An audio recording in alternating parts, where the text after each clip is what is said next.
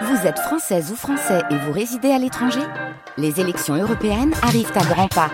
Rendez-vous le dimanche 9 juin pour élire les représentants français au Parlement européen. Ou le samedi 8 juin si vous résidez sur le continent américain ou dans les Caraïbes. Bon vote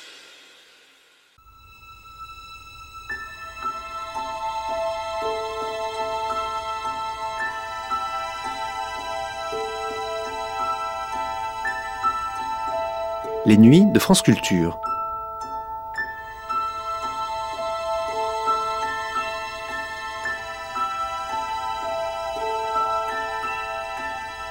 Les nuits de France Culture. Une mémoire radiophonique.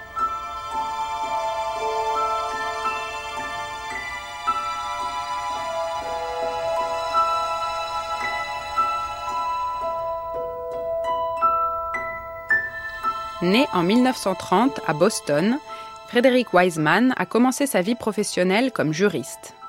Au milieu des années 60, alors qu'il était professeur de droit, il se lançait dans une aventure singulière, tourner un film documentaire consacré à l'hôpital-prison de Bridgewater, dans le Massachusetts, ville dont le nom indien est Titicut. Présenté dans des festivals du monde entier, Titicut Follies fit événement. Dès ce premier essai, le cinéaste avait trouvé la méthode qui resterait la sienne pour les quelques 40 films qu'il réalisera au cours des cinq décennies suivantes. Un tournage en équipe légère, avec un opérateur et un assistant pour la caméra, la prise de son étant assurée par lui-même. Puis un montage s'étalant sur de longs mois, le plus souvent une année. En 2008, c'est à Paris que Wiseman montait le film qu'il venait tout juste de tourner et qui sortirait l'année suivante sous le titre La danse, le ballet de l'Opéra de Paris. À cette occasion, Hélène Frappa eut la belle idée d'aller à sa rencontre pour l'interroger sur sa pratique. En s'appuyant sur l'analyse de Wiseman lui-même, mais aussi sur le témoignage de quelques spectateurs éclairés, elle proposait un portrait qui rend justice à la richesse et la complexité de l'une des œuvres de cinéma les plus importantes de notre temps. Les fantômes de l'opéra, Frédéric Wiseman ou les scènes de la vie américaine, premier volet d'une émission en deux parties, diffusée pour la première fois dans Surpris par la nuit le 6 avril 2008.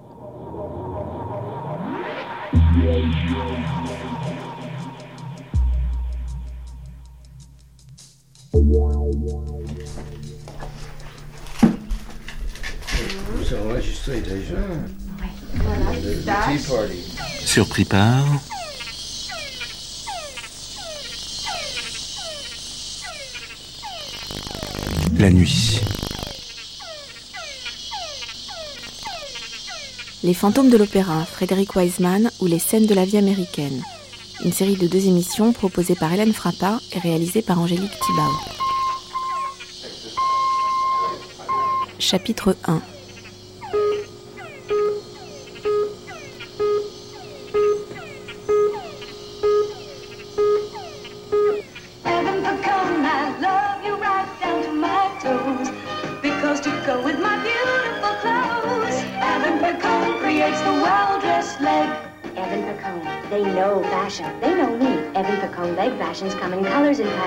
so subtle, so flattering. They give everything I wear an exciting new look.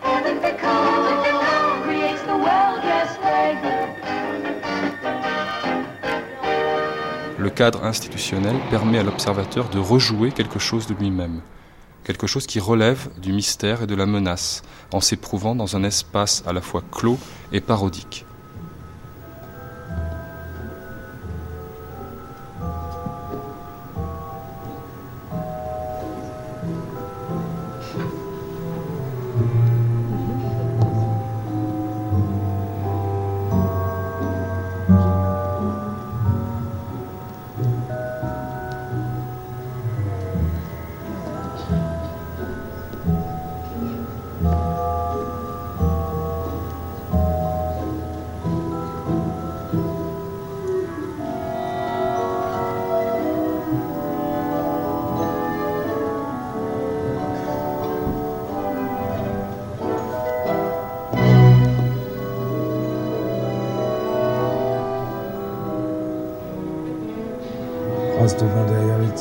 Tac tac tac.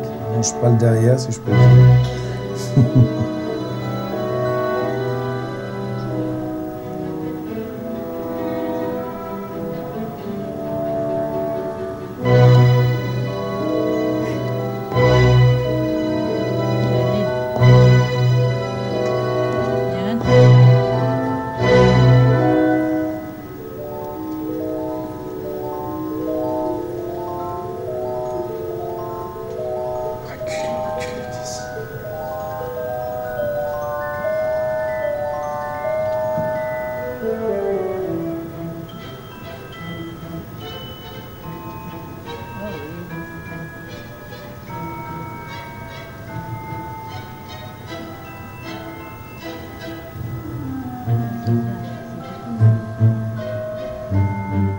C'est là en fait que nous l'envions, car celui qui fait sien tant d'autres cas humains, tant de situations personnelles difficiles où il se plonge jusqu'au cou, celui-là doit être capable de sortir de sa propre boîte. Or, c'était jusqu'au cou, sans cesse, qu'il tombait dans ses illusions. Il ne s'arrêtait pas, comme le font en ce domaine les faibles et les timides, à ses chevilles ou à ses genoux. Les personnages qu'il crée se mettent immédiatement à hérisser de toutes leurs caractéristiques. Chaque marque et chaque signe, extérieur et intérieur qu'il possède, toute vertu et tout vice, toute force et toute faiblesse, toute passion et toute habitude, le son de leur voix, l'expression de leurs yeux, les tics de leur visage et de leurs membres, les boutons de leurs vêtements, les mets dans leurs assiettes, l'argent dans leurs poches, le mobilier de leur maison, les secrets de leur cœur, sont autant d'objets d'intérêt. Tous le concernent, le gouvernent et possèdent, en vue du tableau, un sens, un rapport et une valeur. C'est une prodigieuse multiplication des valeurs, et de ce fait un divertissement prodigieux de la vision, à condition que la vision le puisse supporter. Did you see any violence with her? No. None. No. Uh, any any childhood sexual abuse or physical Yes, abuse? from my father. Okay. Sexual abuse? Mm-hmm. Okay. Uh, physical abuse? My father used to beat me as well, yes. Are you employed at this time? No, I'm not. No. Okay. What What do you make monthly? Nothing. You don't have any other income. Nothing at this time. I mean, in Texas, I was working. I'm an LPN, Oh, okay. and um, but I haven't. You know, like I said, I've only been back here. Well, Short right at three weeks. Yeah. So. Can you get your license? Um, Mhm. okay. Yes. Somebody can mail it to you. or- Right, right. Okay, great. They're being sent. Wonderful.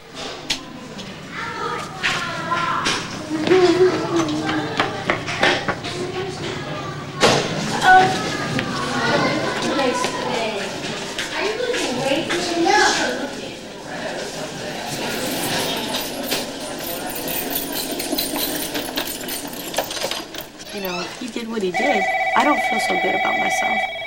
You know what I'm saying?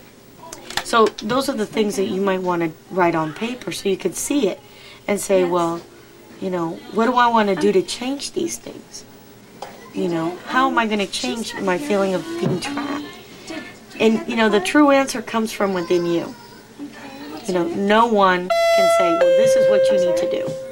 Because it's not that cut and dry. That's not black and white. Just a moment. Okay. Um, for each person, it works differently. And what he's done, you know, has affected you in many ways. Jessica's uh, mom yesterday flat out lied to the teacher and said that I said she was clear of this.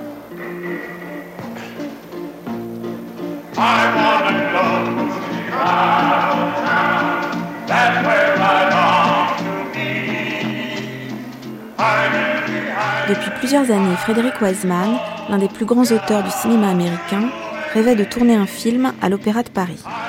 Depuis son premier film, Titicut Follies, qui disséquait en 1967 la dialectique ambiguë et terrifiante d'un hôpital psychiatrique, Frédéric Wiseman, à travers 35 films, a mis à nu la complexité politique et l'ambiguïté humaine de la plupart des institutions américaines.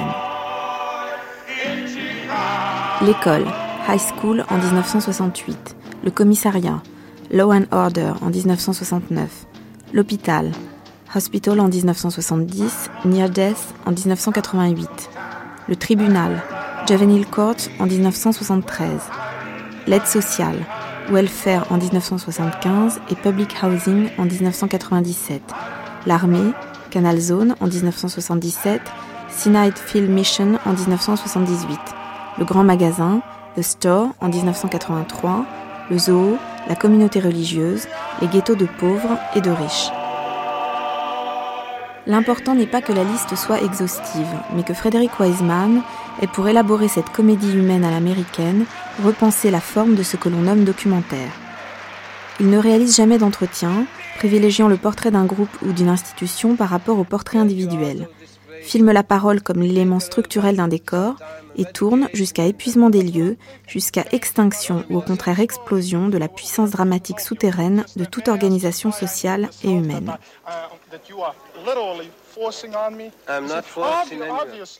Si la tragédie est le surgissement de la vérité sur une scène, alors Frédéric Wiseman a patiemment élaboré la vérité tragique de l'Amérique du XXe siècle, à laquelle répond comme son fantôme, son ombre, le double européen qui le hante, l'événement fondateur que représente pour l'histoire et le cinéma mondiaux la Seconde Guerre mondiale et la destruction des Juifs d'Europe.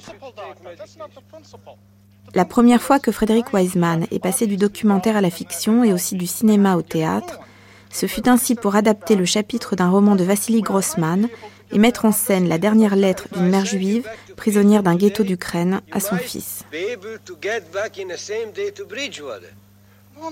C'est là l'un des secrets ou l'une des ombres de l'œuvre de Frédéric Wiseman.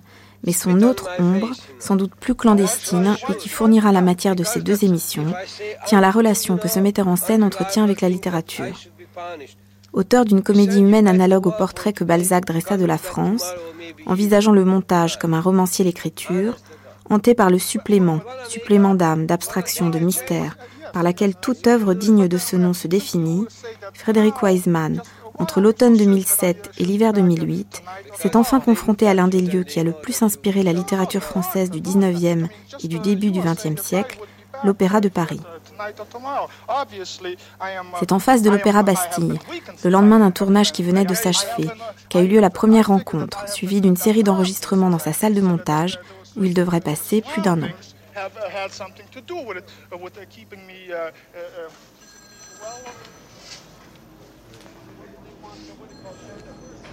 C'est une idée que j'ai eue depuis très longtemps et je viens de tourner pour presque dix semaines là-bas.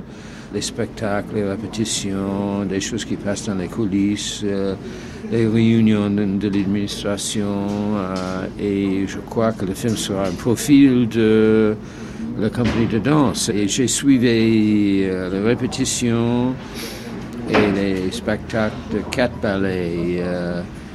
Janus de Wayne McGregor, Médée d'Angeline Preslocage, Casse-Noisette de, de Nouriev euh, et euh, Paquita de Pierre Lacotte.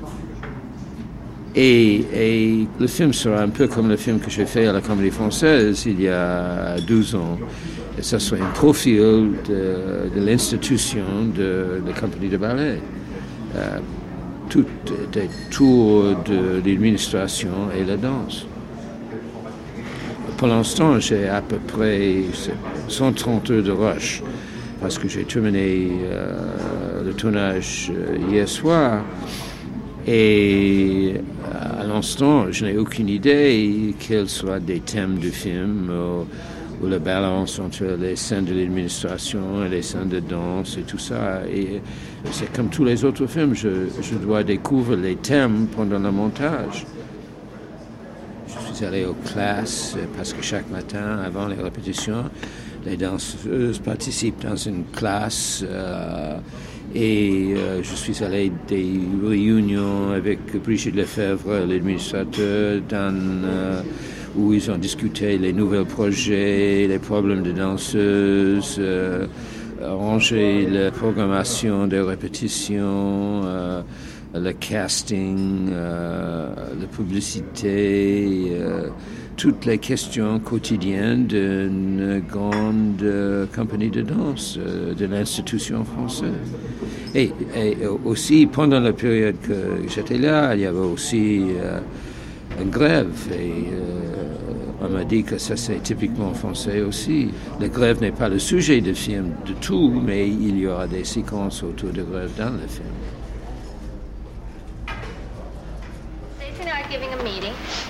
And we decided that the best way to get through Christmas is to have a very positive attitude.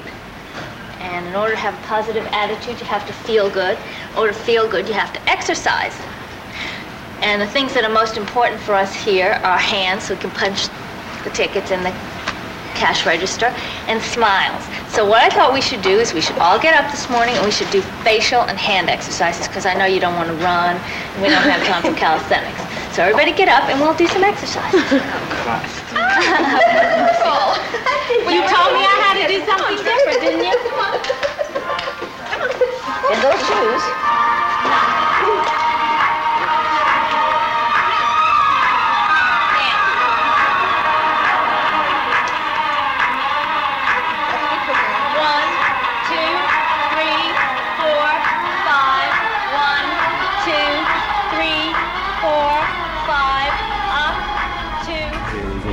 Two. Ils sont 30 de rush, donc j'étais là pour à peu près 10 semaines.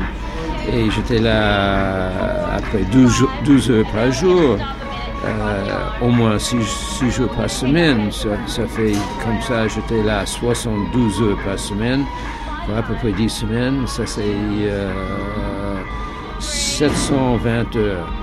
Et de 720 heures, j'ai tourné simplement 130.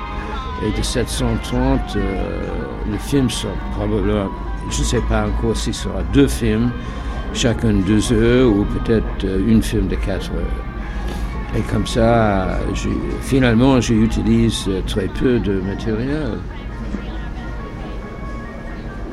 Le montage, ça va prendre, euh, je je fais moi-même, et ça, ça va prendre euh, 10-12 mois.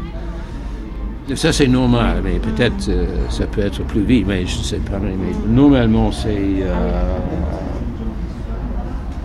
c'est euh, 10-12 mois.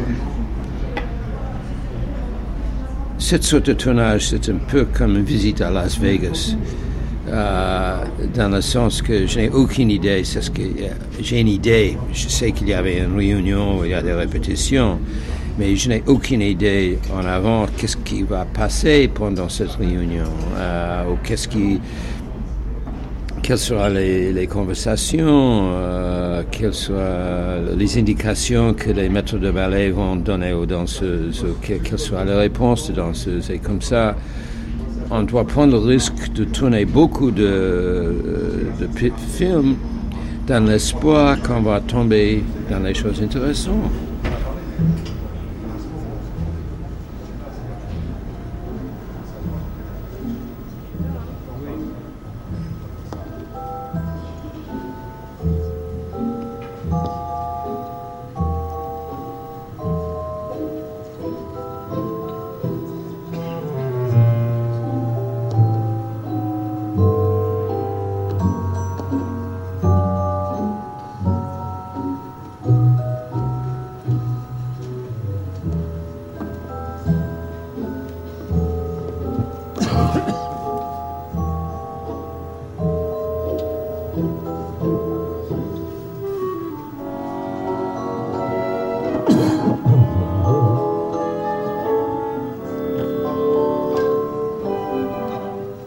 Wiseman, son grand projet, en définitive, c'est de parler d'une société, une société de ses fondements, de sa ratio, de son essence euh, politique. Marie-Claude Treilloux. Et de sa nature profonde, à travers des, euh, institutions, des grands fonctionnements, des grandes machines euh, que personne ne songe à aller explorer.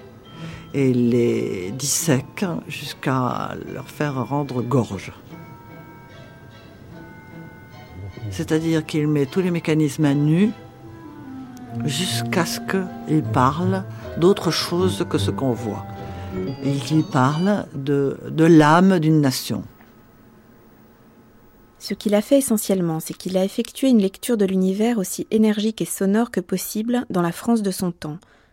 Son œuvre était à ses yeux à la fois une image du drame de l'homme et un miroir de la masse des phénomènes sociaux, les plus polis, enregistrés, organisés et les mieux administrés, cela les plus exposés à l'observation systématique et à la représentation que le monde ait jamais vue. Il y a heureusement d'autres sociétés intéressantes, mais comparativement elles sont pour un exposé de ce genre complètement mobiles et incohérentes. Elles sont peut-être plus vastes et plus variées, mais d'un caractère moins clos et moins probant. Leur organisation est moins nette, d'une moindre rigueur, elles offrent moins de catégories, de subdivisions, de juxtapositions. La France de Balzac fournissait à la fois assez de sujets d'inspiration pour une immense épopée en prose et la possibilité d'être réduite à un schéma ou un procès verbal. Pour accorder à son œuvre tous les honneurs qu'elle mérite, nous devrions ajouter qu'elle était suffisamment riche pour qu'on en fît une histoire, puisqu'il se considérait comme un historien patient, un bénédictin du réel, le peintre vivant d'une époque vivante.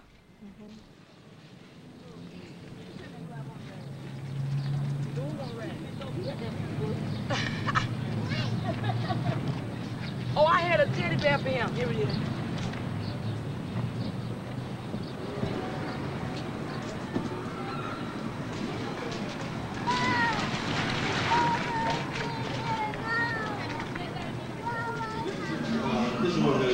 take you to the uh, King Center first. Some very good news. This uh, there, we're going to get. Uh, we're going to take some information from you. Okay? They're going to try to place you. They're going to try to find you a, uh, a temporary you know, shelter where you can go and stay. And then, uh, you know, we're working on trying to get you in a senior citizens home.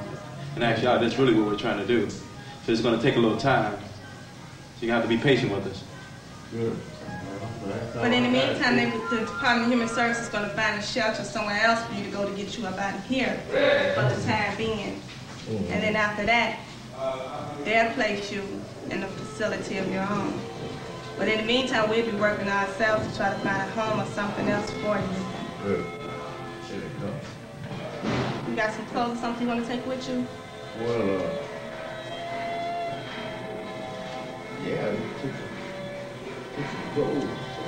Okay, we'll get you something. Okay, let's, let's get everything that you, you really need to take with you now. And uh, we were about, um, you know, Getting the apartment secured for you. To find somewhere where they'll store your belongings until you can get it to take it with you. Il ne montre pas tout. Vous comprenez Il montre des choses qui peuvent apporter un fragment de signification. Un fragment, plus un fragment, plus un autre fragment vont dégager un sens. Et puis aussi, il reconstitue une histoire. Il reconstitue l'histoire de l'institution, en quelque sorte. Dans son sens, et l'histoire de sa, de ce qu'elle est en train de faire. Il y a un début et il y a une fin, quand même. Yeah, my sister. Okay, one of uh, you don't have a phone, right? No. We can uh, we can call her, okay? And uh, yeah. I at least go. I don't know. What we going on? We you go into the room here. Yeah, I'm gonna go back, all right? All right. You put this card. Well,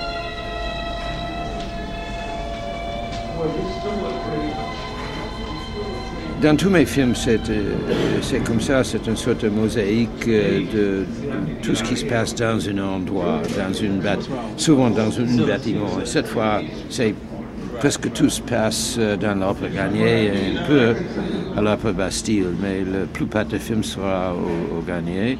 Et mais tous est lié à la compagnie de danse. L'explication que je donne souvent, c'est que je choisis un endroit et je- j'essaie de montrer tout ce qui se passe dans cet endroit. L'institution, le bâtiment, mais plutôt l'institution, fonctionne dans le même sens comme les lignes dans une cour de tennis. Tout ce qui se passe dans le bâtiment, dans l'institution, peut être dans le film. Tout ce qui passe dehors de cette institution, c'est un autre film. Par exemple, pour le film euh, à la Comédie Française, quand le film était fini, moi j'ai pensé que tout ce qui a passé à la Comédie Française, dans un certain sens, c'était une réflexion de la vie contemporaine, pas toute la vie contemporaine naturellement, mais des aspects de la vie contemporaine en France.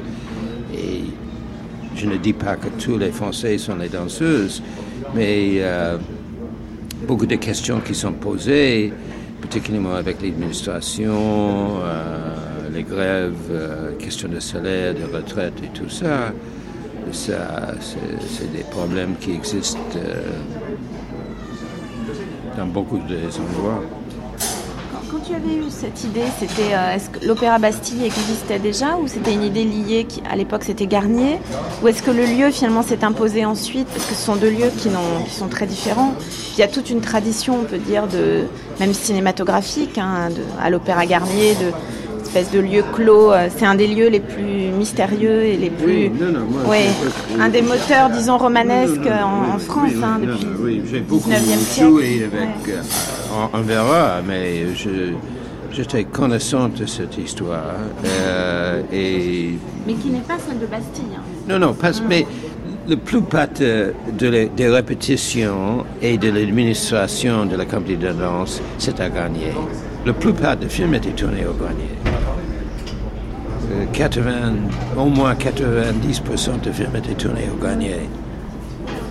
Et je ne sais pas s'il y a des mystères, mais il y a des sites, euh, oui, des fantômes, oui, toutes sortes de fantômes. Et, et- et- et c'est un endroit magnifique pour un tournage, euh, parce qu'il y a toutes sortes de, de coins, les lumières euh, romantiques et mystérieuses.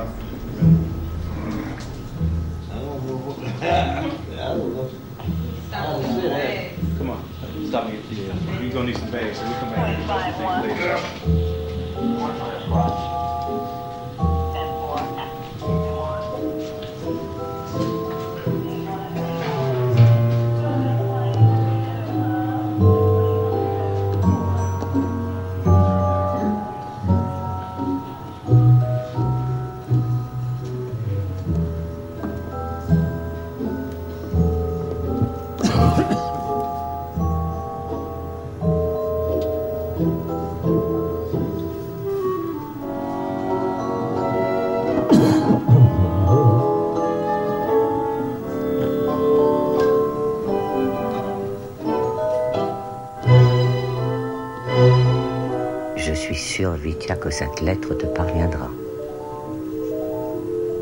Bien que je sois derrière la ligne du front et derrière les barbelés du ghetto juif, je ne recevrai pas ta réponse, car je ne serai plus de ce monde.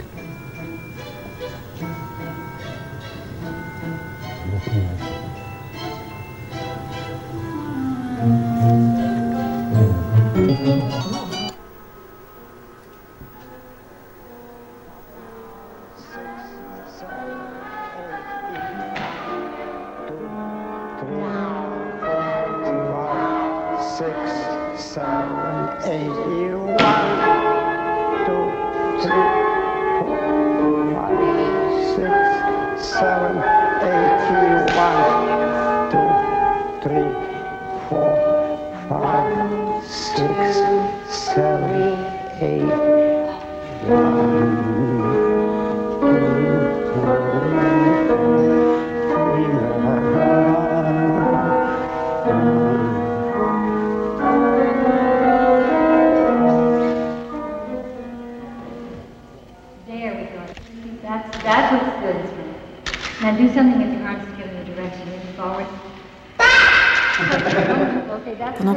Frédéric Wiseman rêvait au souterrain et au ballet de l'Opéra de Paris, une cinéaste française, Marie-Claude Treilloux, auteure d'un des plus beaux films français des années 80, Simone Barbès ou La Vertu, et de deux documentaires autour de la musique, Les Métamorphoses du cœur en 2005 et Couleurs d'orchestre, sorti en mars 2008, avait elle aussi le projet de filmer l'opéra. Comment une cinéaste qui n'a cessé de passer de la fiction au documentaire pense-t-elle la relation entre les deux? Et qu'est-ce que son travail de documentariste doit à la découverte de l'œuvre de Frédéric Wiseman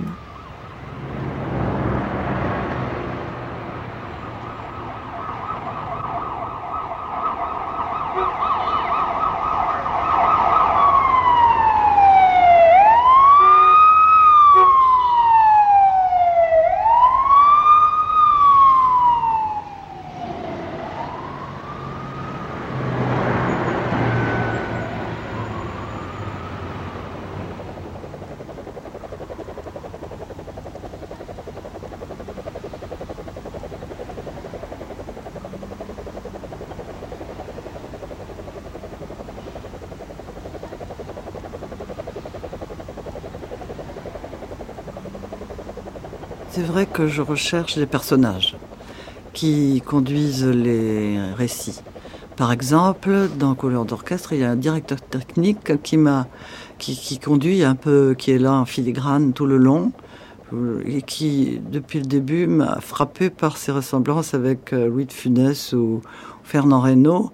Et, et je trouvais qu'il était, qu'il accrochait le, enfin, il accrochait mon attention d'une manière, je le trouvais drôle, je le trouvais très piquant, enfin, dans sa manière de faire la moindre chose, le moindre geste, la moindre annonce. Et, et je me suis un peu attachée à ça. Après, les premiers pupitres, les maestros, etc., ce sont des gens quand même qui sont des personnes et des personnages en même temps. Tous, ce sont quand même d'immenses statures, tous. euh. Donc là, j'avais pas beaucoup de peine à l'intérieur de l'orchestre. Euh, Ce sont presque tous des personnages. C'est-à-dire, je vois plutôt dans la personne tout de suite l'aspect du personnage. Et je le vois un peu chez tout le monde, en définitive. Je vois la dimension mise en scène de toute existence. Voilà. Je crois que c'est ça qui me, à quoi je suis sensible. J'ai compris subitement, petit à petit dans ma vie, que la manière d'être était une mise en scène de soi-même. Je pense que qu'à partir du moment où on est sur Terre, en quelque sorte, notre vie se passe à se construire un personnage. Et comme nous nous construisons des personnages, nous en sommes. Tous. C'est très démocratique. Nous sommes des personnes et des personnages. Tous. Autant que nous sommes. Alors il y en a qui sont plus, euh, qui, plus discrets que d'autres, enfin vous voyez, qui sont moins frappants. Mais si on se penche réellement sur euh, la moindre personne, on va trouver la dimension du personnage. On va mettre à nu la construction qu'il a élaborée toute sa vie.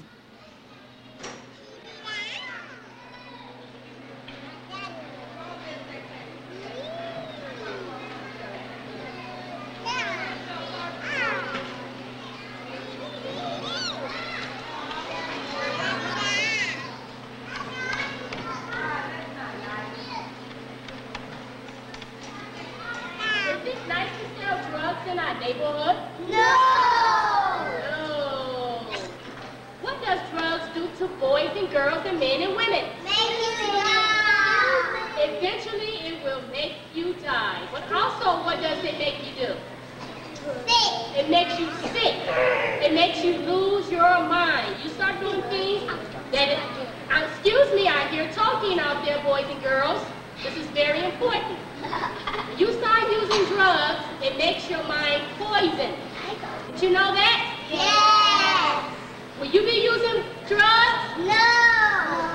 When you see people in our neighborhood selling drugs, what are you going to do? Call the police! Call the police. And what is my name?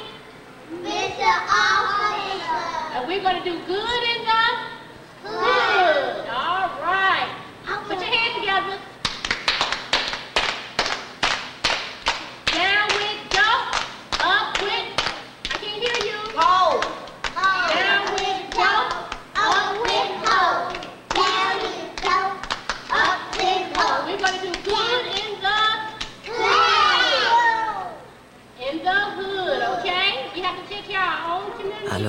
Évidemment, c'est encore un autre, euh, le rôle du metteur en scène, c'est encore autre chose, parce qu'il met en scène pas, que des personnages, il met en scène toute une, toute une machine diabolique. Alors hein, bon, euh, c'est une, euh, là il est dans l'ordre de la pensée, disons le, metteur en scène. Il pense, il sent et il pense. Il faut arriver à mettre ces deux choses-là ensemble.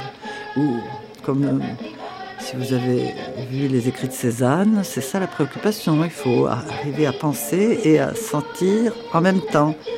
Ou euh, en tout cas, à, laisser la pensée sentir et laisser la sensation penser.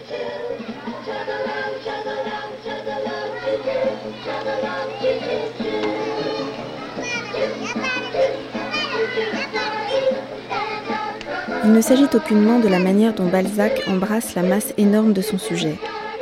C'est absolument comme s'il avait invité avec un magnifique courage les anneaux d'un serpent à s'enrouler autour de lui. Pour user d'une image courante, nous dirons qu'il a créé son monstre de Frankenstein. C'est son confrère en création qui peut le mieux s'apitoyer sur son sort, puisqu'il est apparemment possible de le lire d'un bout à l'autre sans jamais se trouver en sa présence. Nous subissons avec lui de livre en livre, d'image en image, les spires du serpent, surtout ceux d'entre nous dont les réalisations distinguées ne sont produites, comme nous le savons, qu'en la compagnie d'une petite couleuvre. Je m'attache à cette idée pour justifier l'image que j'ai employée ci-dessus en disant qu'il était prisonnier de l'intensité avec laquelle il concevait son sujet comme un tout. Avoir toujours une conscience de la totalité constitue notre effort le plus sage et le plus vertueux. C'est la condition même de la supériorité en art. Balzac était sur ce point d'une sagesse et d'une vertu poussée à un degré exemplaire, si bien qu'il aurait logiquement dû être conduit à des réflexes d'autosatisfaction. Aucun peintre n'a su envisager ainsi sa matière comme une totalité. Pourquoi, si nous sommes de vrais Balsaciens, ne l'applaudissons-nous pas au lieu de lui offrir une considération d'une portée plus grave que n'importe quel discours moralisateur? C'est en grande partie parce que si vous voulez, avec un courage absolu et sans faille, envisager votre matière comme un tout, en demeurant à la fois l'objet de propos encourageants, vous devez prendre garde à n'en accepter qu'une quantité limitée, impropre à vous étouffer. La vive trouvaille de Balzac fut, pour varier un peu notre comparaison, une bête aux sang griffes, et le mode d'étreinte dont la bête énergie contre énergie était capable.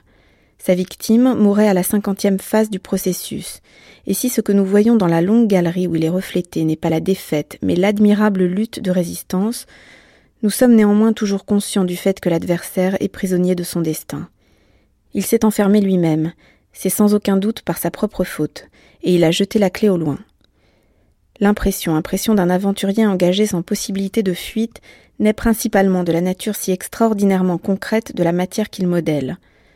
Quand nous travaillons dans un espace ouvert, notre matériau n'est pas classé et catalogué. Nous disposons donc de cent moyens de nous en sortir, superficiels, sournois, et pourtant passant toujours à notre profit pour remarquables.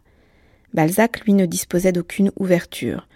Il considérait que le pays où il avait vu le jour et accomplissait sa carrière lui fournissait, avec son infinité complexité sociale, tout ce dont il avait besoin comme terre, comme mer et comme ciel.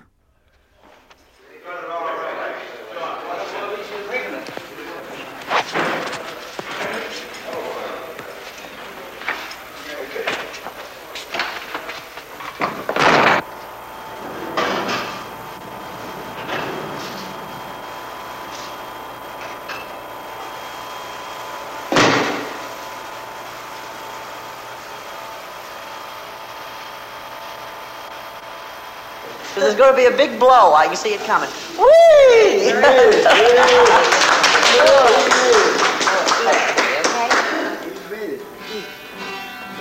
Be my guest. Everybody. Aren't you going to cut this out? No.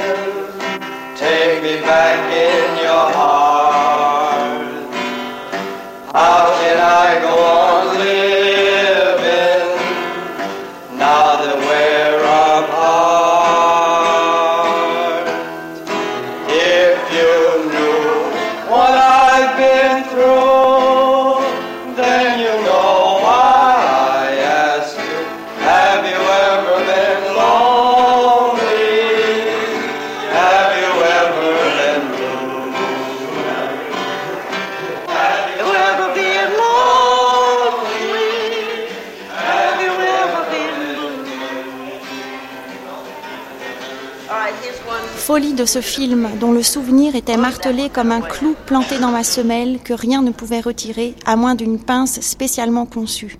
Aïe, où ai-je mis Titicut Folies? Copie de copie à rendre très vite, ne surtout pas perdre, il n'y en a qu'une.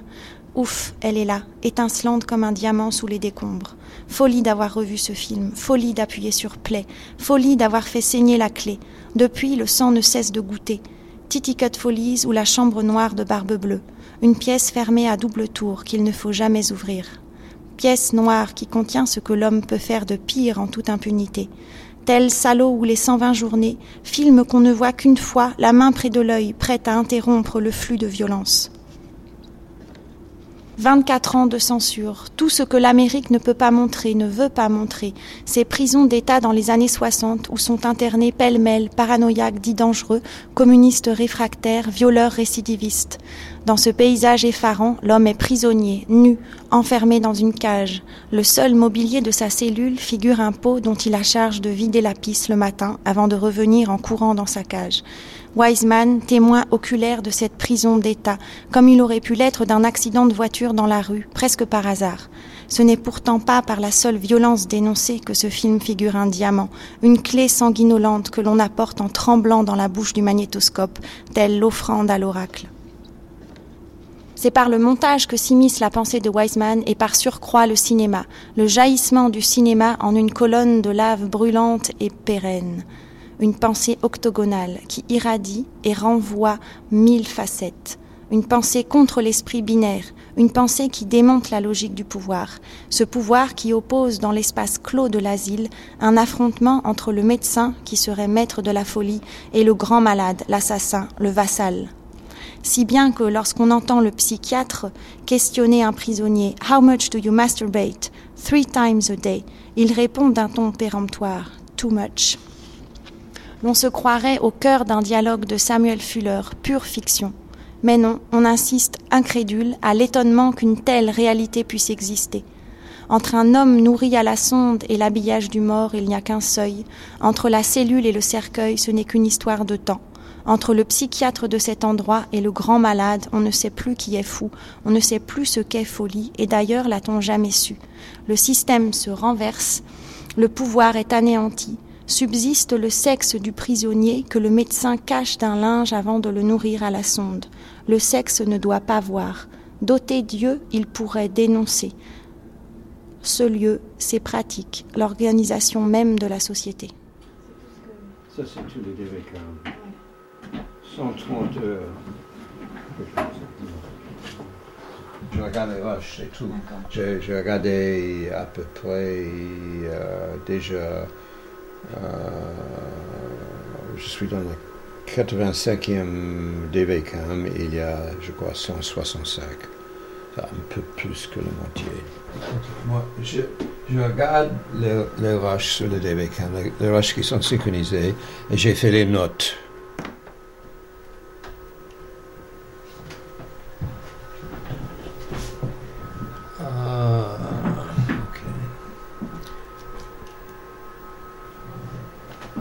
Je suis en train de regarder le DVCAM 85, je crois. Qu'est-ce que j'avais ici?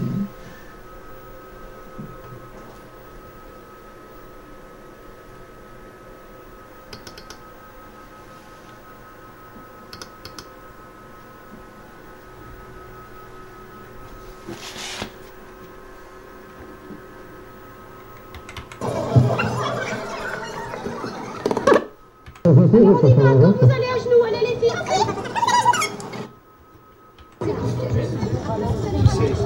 C'est euh, une répétition sur plateau de Casse-Noisette. Et c'est une séquence avec. euh, il y a beaucoup de, de jeunes danseuses de- qui viennent de l'école de danse en Nanterre. Et euh, ça, c'est euh, quelqu'un de cours de ballet qui s'occupe, euh, qui enseigne comment il, il doit jouer les rats. C'était très bien, Ah, vous avez fait du bon boulot, mais là maintenant, on travaille pour la pré-générale. Ok? C'est pour vous que je le fais, pour vous habituer au costume. Si vous n'avez pas envie de le faire, ok, on s'en va. Mais vous plaignez pas la prochaine fois. Allez, hop, on continue. Avancez. Et 1 et 2, voilà, 3 et 4, 5 et 6 et 7 et 8.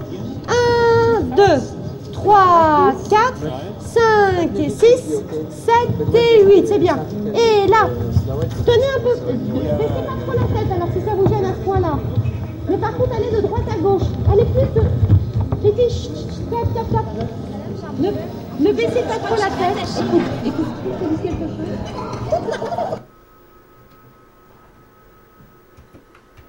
Ça arrivera, donc il faudra qu'il faut s'habituer à toutes les... tout ce qui se passe. Bon, toi, tu vas t'habituer aussi parce qu'il y en a qu'un. Allez, Zouk Les filles, on, se reprend, on reprend là. Quand vous êtes toutes debout, vous êtes toutes debout. Et maintenant, vous ne baissez pas la tête, mais vous allez à droite, à gauche. on y va. Et un, deux. Et maintenant toutes de l'autre côté. Déplacez-vous. Maintenant déplacez-vous sans baisser la tête. Mais déplacez-vous.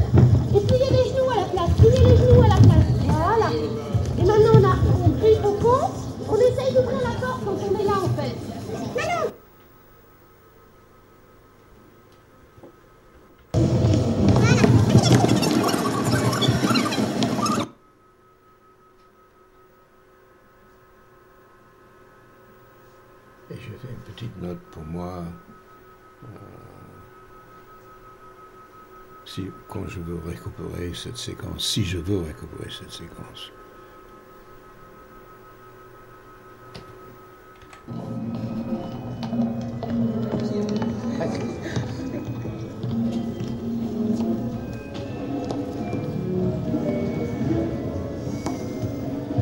si on s'en remet à la parole, évidemment, euh, tout va être dit ou pas dit, euh, dans la plupart pas dit du tout, mais en tout cas, on a l'impression d'être renseigné. C'est un bureau de renseignement.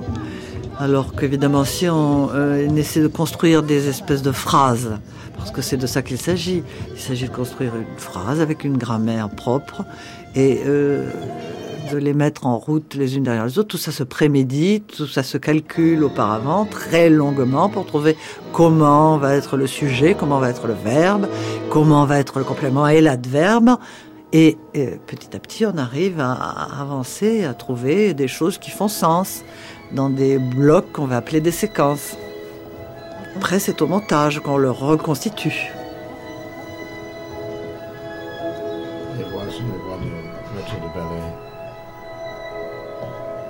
Sont sur une autre piste, mais les deux pistes sont ensemble maintenant. Ça veut dire que j'ai le choix.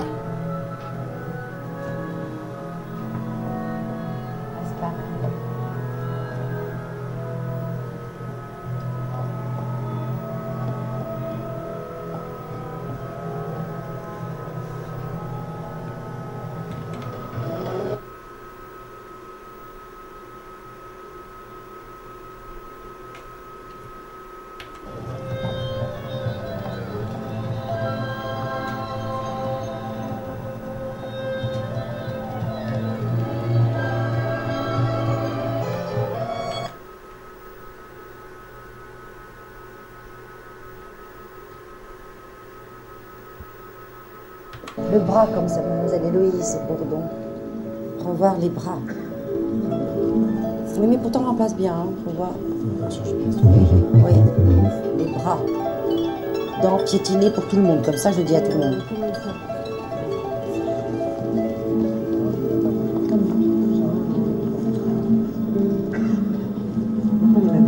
C'est ce que je toi. Ça.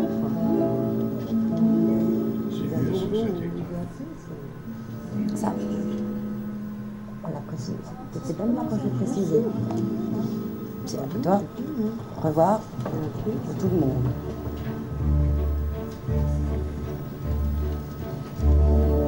Ça, c'est entièrement la deuxième distribution, Patrice.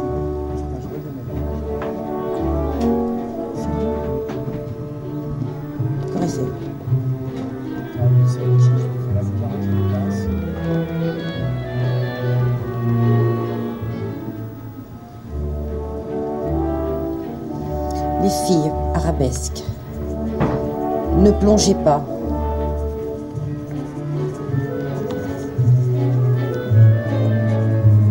Oh là là, Béatrice, elle peut la lever plus que ça quand même.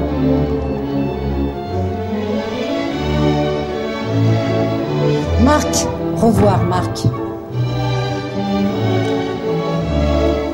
Portée, fille. Regarde, regarde comment il l'a.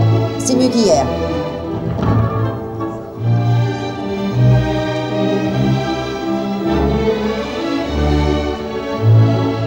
Trop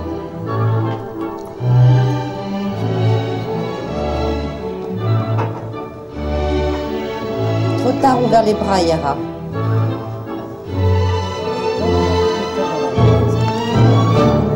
J'ai demandé ça. Eh ben, on va le redire.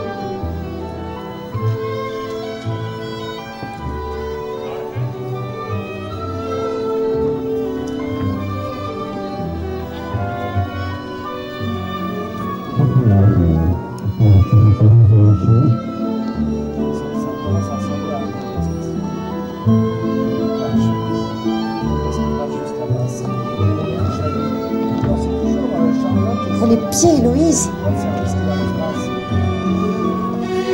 Oh zut.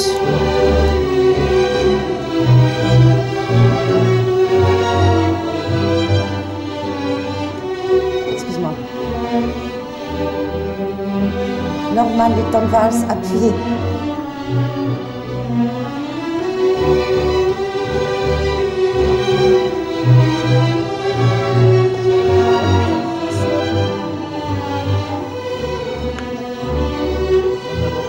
Ça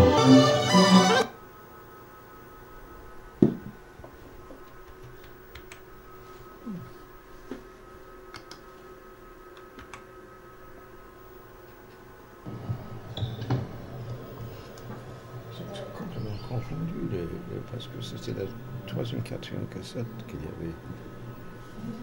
Le documentaire, c'est une mise en scène du réel.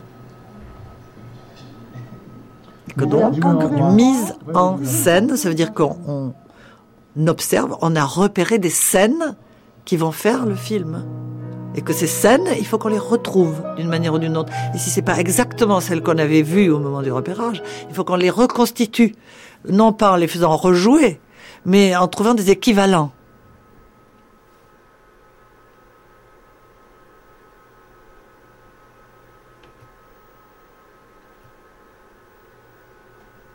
Évidemment, une fois que vous avez tourné votre euh, matière, enfin que votre matière est rassemblée, que vous pensez avoir ce qu'il faut, vous allez à la table de montage. À la table de montage, eh bien, c'est une autre réalité qui est là, puisqu'évidemment,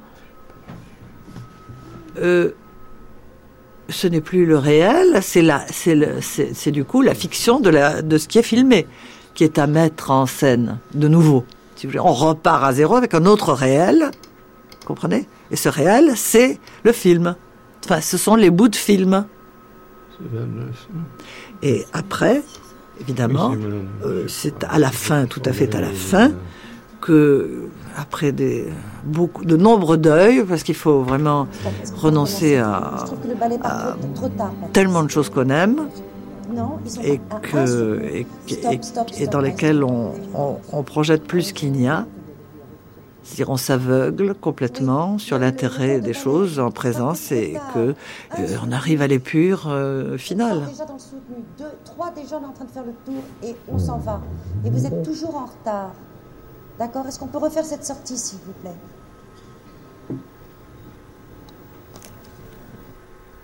Balzac promenait la classe la plus élevée de sa comédie, des princes, ducs et inénarrables duchesses, aux pauvres barons de province, dans sa poche, comme il aurait pu transporter un jeu de cartes un peu usagé pour le distribuer d'un geste impérieux à chaque occasion de jeu. Il les connaissait des pieds à la tête, de l'intérieur comme de l'extérieur, connaissait leurs armoiries, leurs quartiers de noblesse, leurs arbres généalogiques, leurs états de service, leurs alliances, leurs relations, ramifications et autres apanages passionnants. Cela est toutefois relativement simple, puisqu'il ne s'agit que d'apprendre.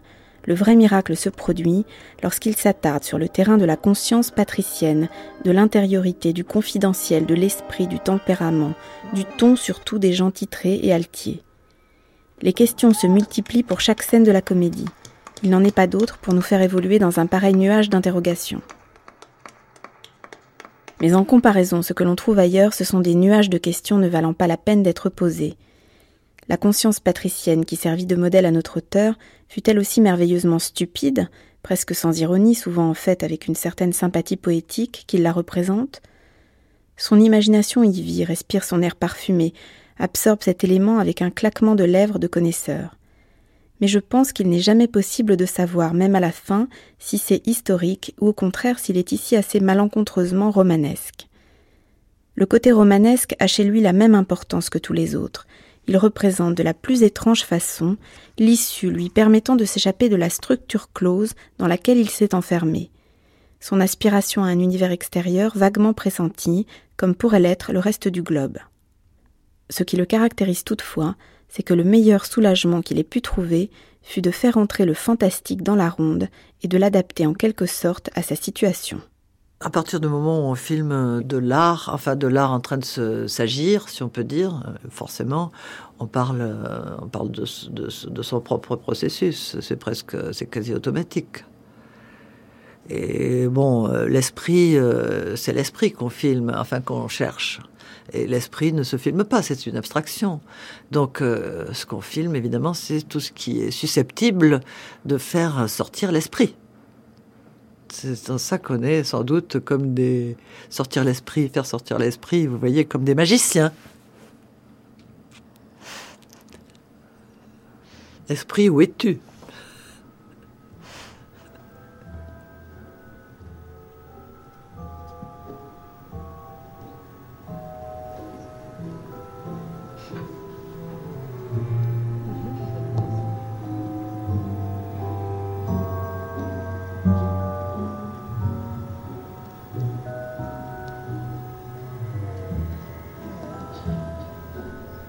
Goffman et ses fantômes, Éric Chauvier, anthropologue.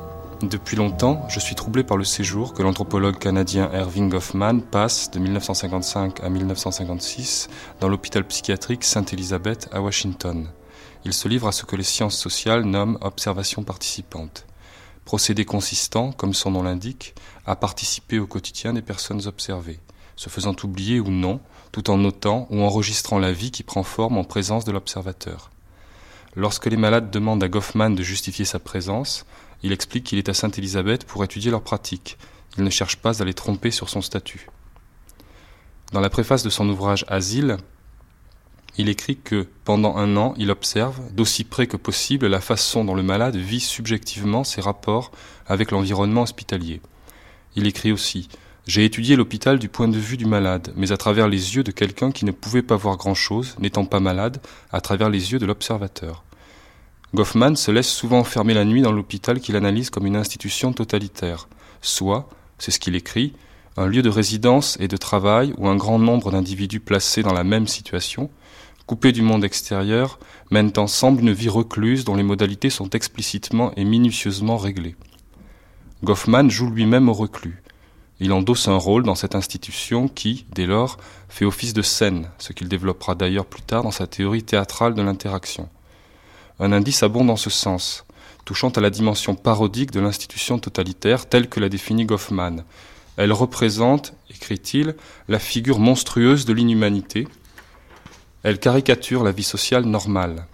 L'institution totalitaire est à la fois un modèle réduit, une épave et une caricature de la société globale. Quelques années plus tard, en 1964, l'épouse de Goffman, Angelica Coate, sombre dans la folie et se suicide. De toute évidence, ces crises préexistent à l'enquête que Goffman réalise à Sainte-Élisabeth.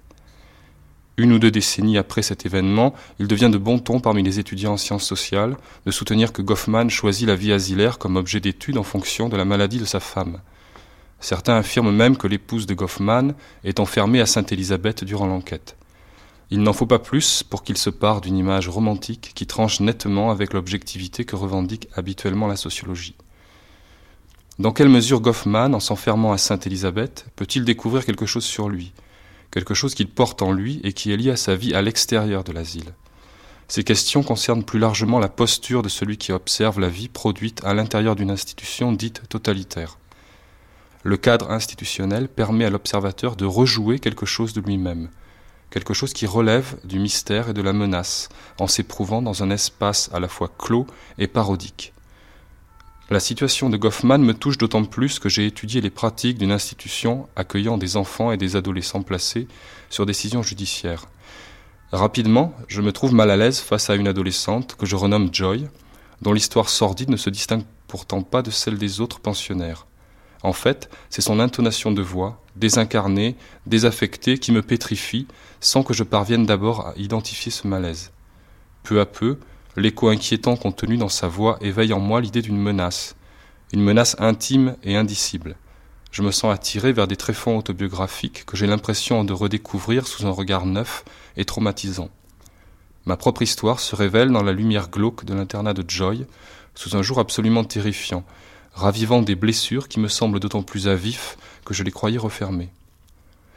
Rétroactivement, j'ai souvent eu l'impression que cette voix avait agi sur moi sur le principe du film d'épouvante. L'internat peut être conçu comme un cadre totalitaire, parodique et révélateur qui évoque en particulier les films de John Carpenter. Le commissariat d'assaut est une parodie d'ordre. L'espace pavillonnaire d'Halloween est une parodie de vivre ensemble. Les espaces carcéraux de Los Angeles 2013 ou New York 1997 sont des communautés reconstituées dans la sauvagerie. Dans tous les cas, il s'agit bien de plonger de façon progressive des êtres plus ou moins vulnérables dans des lieux clos qui imitent la vie et qui ne semblent pas crédibles en tant que tels, puis de laisser des dérèglements, des anomalies se produire jusqu'à ce que les observateurs, contraints, redécouvrent leurs conditions élémentaires de survivants. Si les protagonistes des films de Carpenter se découvrent sous un jour inédit et terrifiant, c'est parce qu'ils sont confrontés à des situations qui leur semblent parfaitement anomiques. La trame des films est guidée par une volonté de parole, par une exigence d'explication. Il faudra finir par mettre en mots une intériorité brutalisée pour que la menace soit mise à distance, mais non éradiquée. Cette heuristique du trouble et l'apprentissage linguistique qu'il provoque caractérise l'observation de la vie institutionnelle telle que l'a définie Goffman et telle que je la ressens face à Joy. Aujourd'hui, il est impossible de dire ce que Goffman découvre à Sainte-Élisabeth qui le lit d'une façon ou d'une autre à Angelica Coait. Difficile de savoir dans quelle mesure l'institution devient pour lui un terrain d'expérimentation de ses propres fantômes, de son intériorité brutalisée. Il ne laisse pas de carnet montrant s'il se laisse ou non envahir par ce qu'il observe, non plus s'il cherche ou non à se faire peur. Il n'est pas de signe de défaillance, de perte de repère. Il n'est donc officiellement là que, je cite, pour observer la vie du point de vue subjectif du malade. Face à Joy, dans cette vie institutionnelle où chaque pratique est contractualisée, je pense souvent au carnet de Goffman.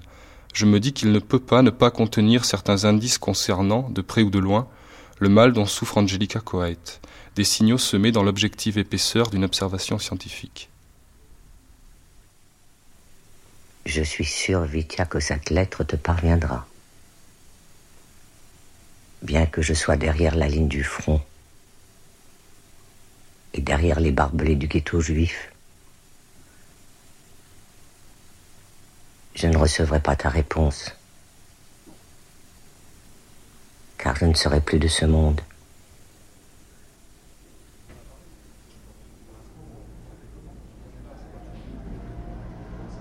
Il y avait beaucoup euh, des anciennes marines qui ont travaillé là-bas.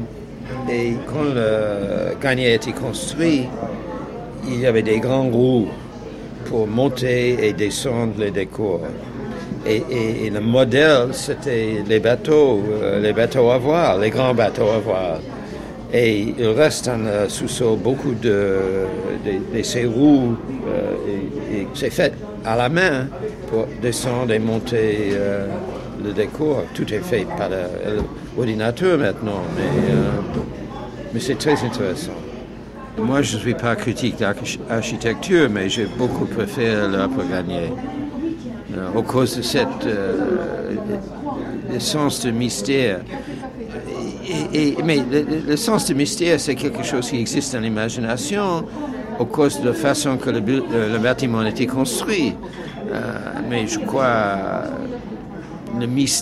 s'il y a un mystère, le mystère, il n'y a aucune différence entre le mystère dans ce bâtiment que dans aucun autre bâtiment. Mais gagner, c'est un vrai décor un décor plus intéressant. Tous les bâtiments sont les décors, mais ça c'est un décor plus intéressant que Bastille. Et comme ça, l'imagination peut être beaucoup plus active en face de cette euh, grande architecture.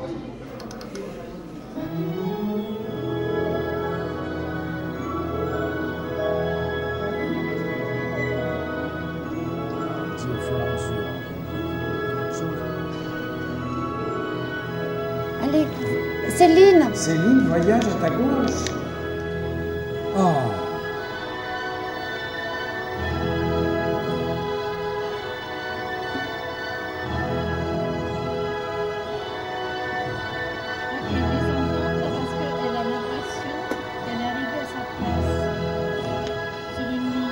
Mais non, mais il faut qu'elle voyage. Elle sent comme la copine d'à côté, si on doit plus loin, elle bouge. C'est la même chose avec Léla Dilac. Mais là, tu regardes ta tête. Oh, ta main.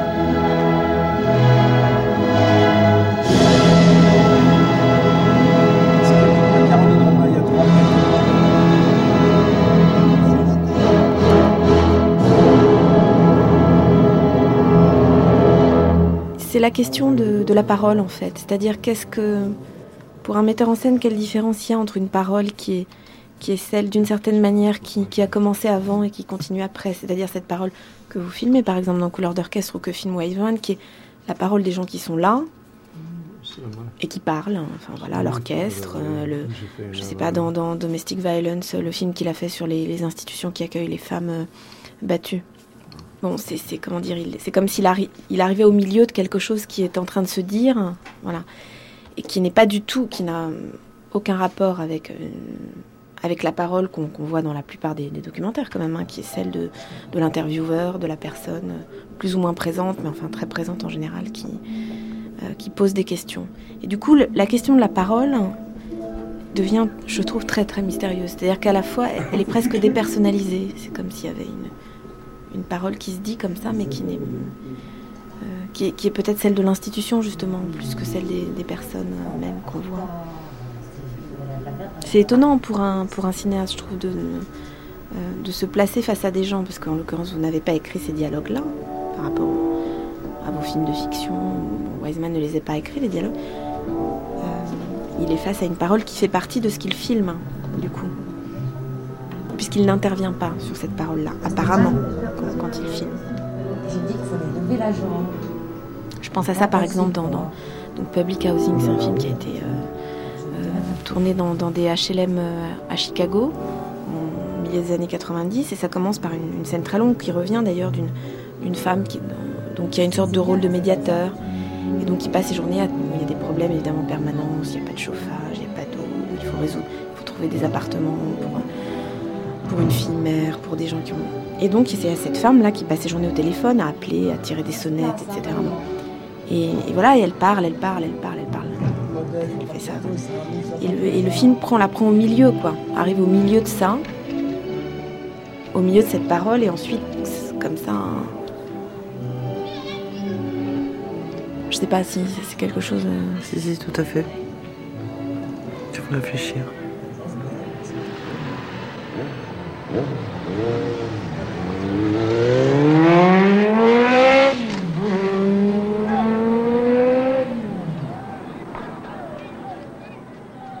But it is an emergency. She's a young girl with a baby and nowhere to stay. She's going from house to house, and that's when I get involved. Joy, if people could go around the city and to see how many homeless people there are, how many vacancies.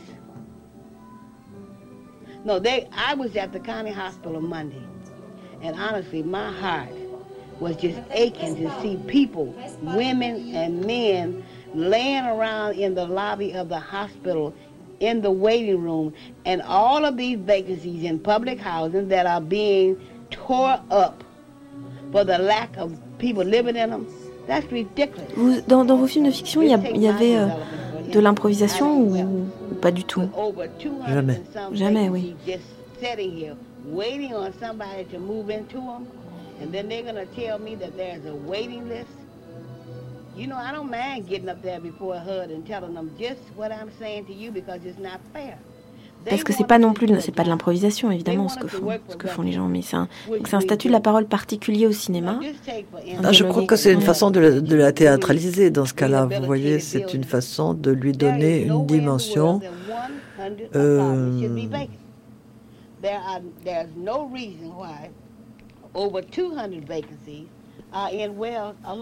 théâtrale.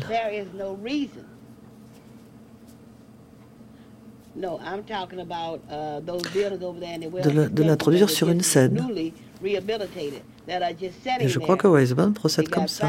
Mais c'est peut-être inconscient, peut-être qu'il ne, se, ne se le formule pas comme ça. Je ne sais pas comment il se le formule exactement d'ailleurs.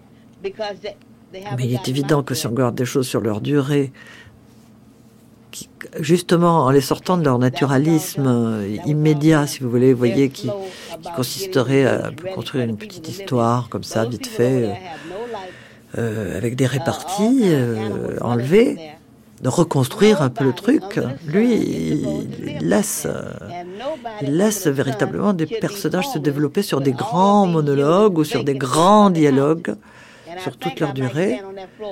Et c'est ça qui, c'est ça qui, qui fait basculer les choses, euh, qui fait basculer les choses, qui leur donne une dimension de, de légende.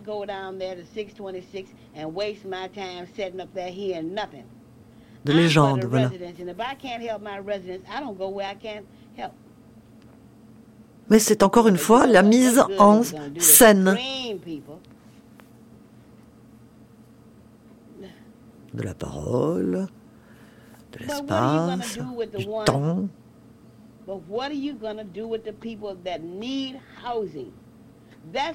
Et alors évidemment, comme nous sommes dans des sociétés actuellement tellement de l'utilitaire, et que euh, aujourd'hui on reconstruit des petits dialogues vite fait bien faits, euh, des choses qui accrochent, qui, qui passent très vite. Lui, il prend euh, contre-pied presque, je dirais, grec.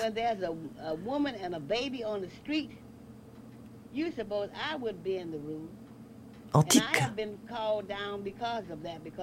C'est la même chose que fait Straub. Autrement.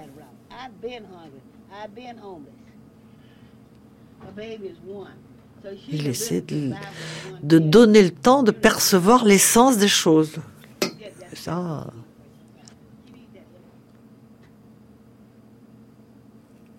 Oui, c'est juste reconnaître que ce qui se joue à un moment donné entre deux personnes dans, la, dans une réalité lambda, que ce qui se joue entre deux personnes a une dimension de cosmique une dimension universelle. Voilà, c'est tout. Augusta Schulte, Augusta Schulte, Babel Radio. Yes, Augusta Schulte, you're getting a pilot sometime tomorrow at 10 o'clock. Pilot sometime tomorrow at 10 o'clock, over. Okay, pilot tomorrow morning 10 o'clock, and in this case, we draw back over. That's a Roger. The quarantine officer will confirm pilot time, over. Uh, please repeat. Roger. Uh, please repeat, I didn't got this. The quarantine officer will confirm the pilot time at 10 o'clock over in the morning. The officer will inform the pilot for 10 o'clock tomorrow morning. Thank you very much. Roger.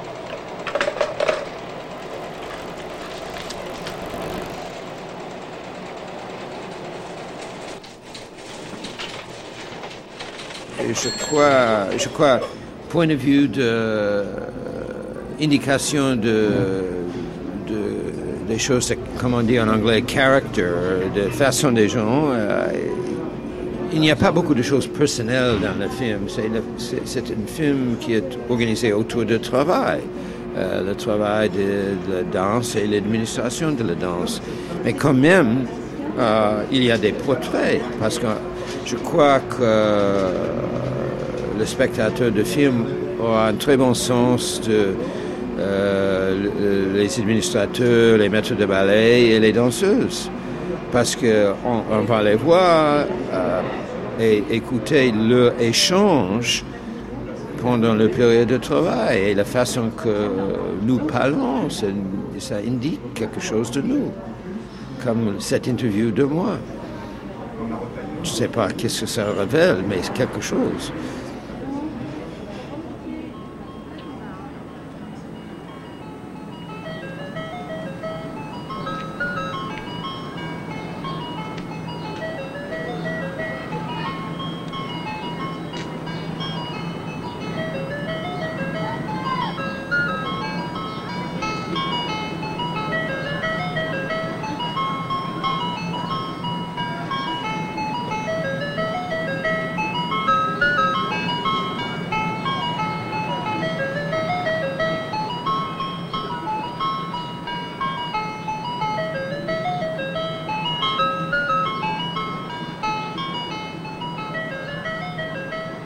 C'était Les fantômes de l'opéra, Frédéric Wiseman, ou Les scènes de la vie américaine, chapitre 1. Une série de deux émissions proposées par Hélène Frappa et réalisée par Angélique Thibao. À la technique, Philippe Palarès et Eric Boisset. Avec Frédéric Wiseman, Marie-Claude Treilloux, Claire Doyon et Eric Chauvier. Vous avez entendu des extraits de Canal Zone, Model, Domestic Violence, Titty Cut Follies, The Store, Public Housing, La dernière lettre et Ballet de Frédéric Wiseman. Texte de Henry James, Honoré de Balzac et La leçon de Balzac, traduction de Chantal de Biasi. Merci à Pierre-Olivier Bardet, Fulvio Balivi et Enrico Ghezzi.